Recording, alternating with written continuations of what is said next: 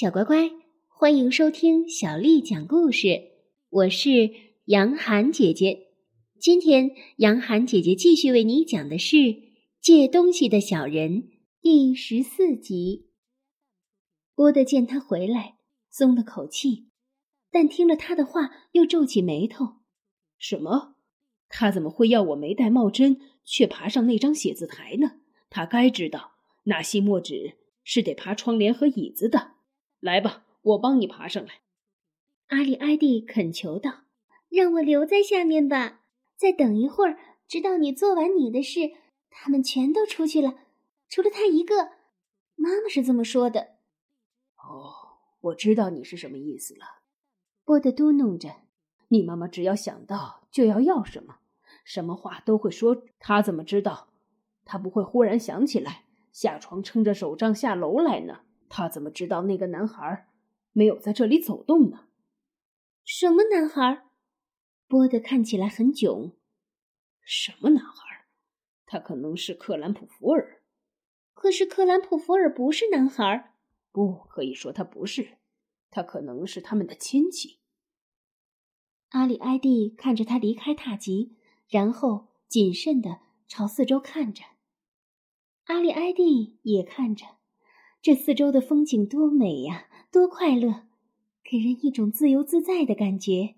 你瞧，阳光、青草、微风，还有不远处开着花的樱桃树，在树下，路上有一片粉红色的花瓣，就在树下，还有像牛油一样白白的樱草。阿里埃蒂等不及了，他穿着他红色的鞋子跳起了舞来。这时。波德回头望去，他叫道：“你不要走太远了。”可是阿里埃蒂走得太远了，听不到他的声音。一只绿色的甲虫给阳光照着，在石子儿上向他爬过来。他用手指轻轻地按着它的壳，它停下来不动，戒备地等着。他一松手，那只虫子又很快地爬起来。一只蚂蚁急急忙忙地弯曲前进。他在他前面跳着舞逗他，把脚伸出来。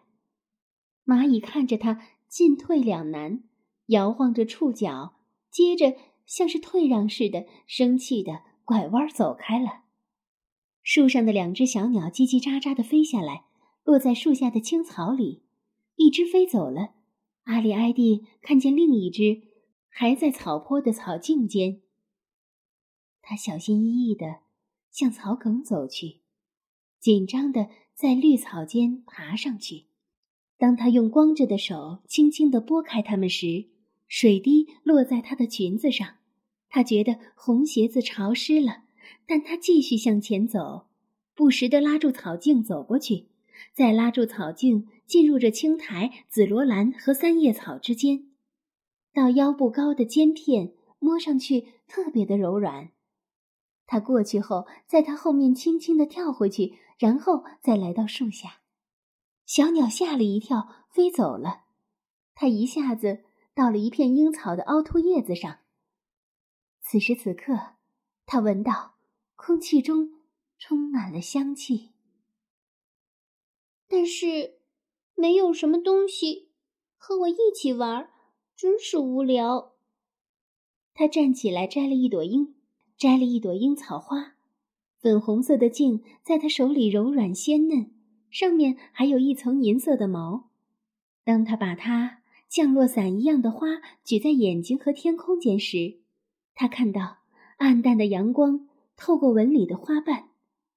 在一块树皮上，他找到了一只土鳖，于是用它摇晃着的花去轻轻地碰它，土鳖马上缩成了一个球，轻轻地落到草根之间去了。在家里的时候，地板下也有好多的土鳖。碰到他玩他们的时候，霍姆利每次都要骂他，因为霍姆利说他们有一股旧刀的气味。他在樱草的茎间仰面躺下来，樱草把他和太阳隔开，使他感到凉快。接着，他叹了一口气，转过脸，透过草茎朝旁边的草梗看。他一下子大吃一惊，屏住了呼吸。有一样东西在草梗上，就在它上面移动，有一样东西闪烁了一下。阿里埃蒂看着他。今天的故事就为你讲到这儿了。如果你想听到更多的中文或者是英文的原版故事，欢迎添加小丽的微信公众号“爱读童书妈妈小丽”。接下来的时间，我要为你读的是宋朝诗人陆游写的《秋夜将晓出篱门迎凉有感》。三万里河东入海，五千仞岳上摩天。遗民泪尽胡尘里，南望王师又一年。三万里河东入海，五千仞岳上摩天。遗民泪尽胡尘里，南望王师又一年。三万里河东入海，五千仞岳上摩天。遗民泪尽胡尘里，南望王师又一年。小乖乖，晚安。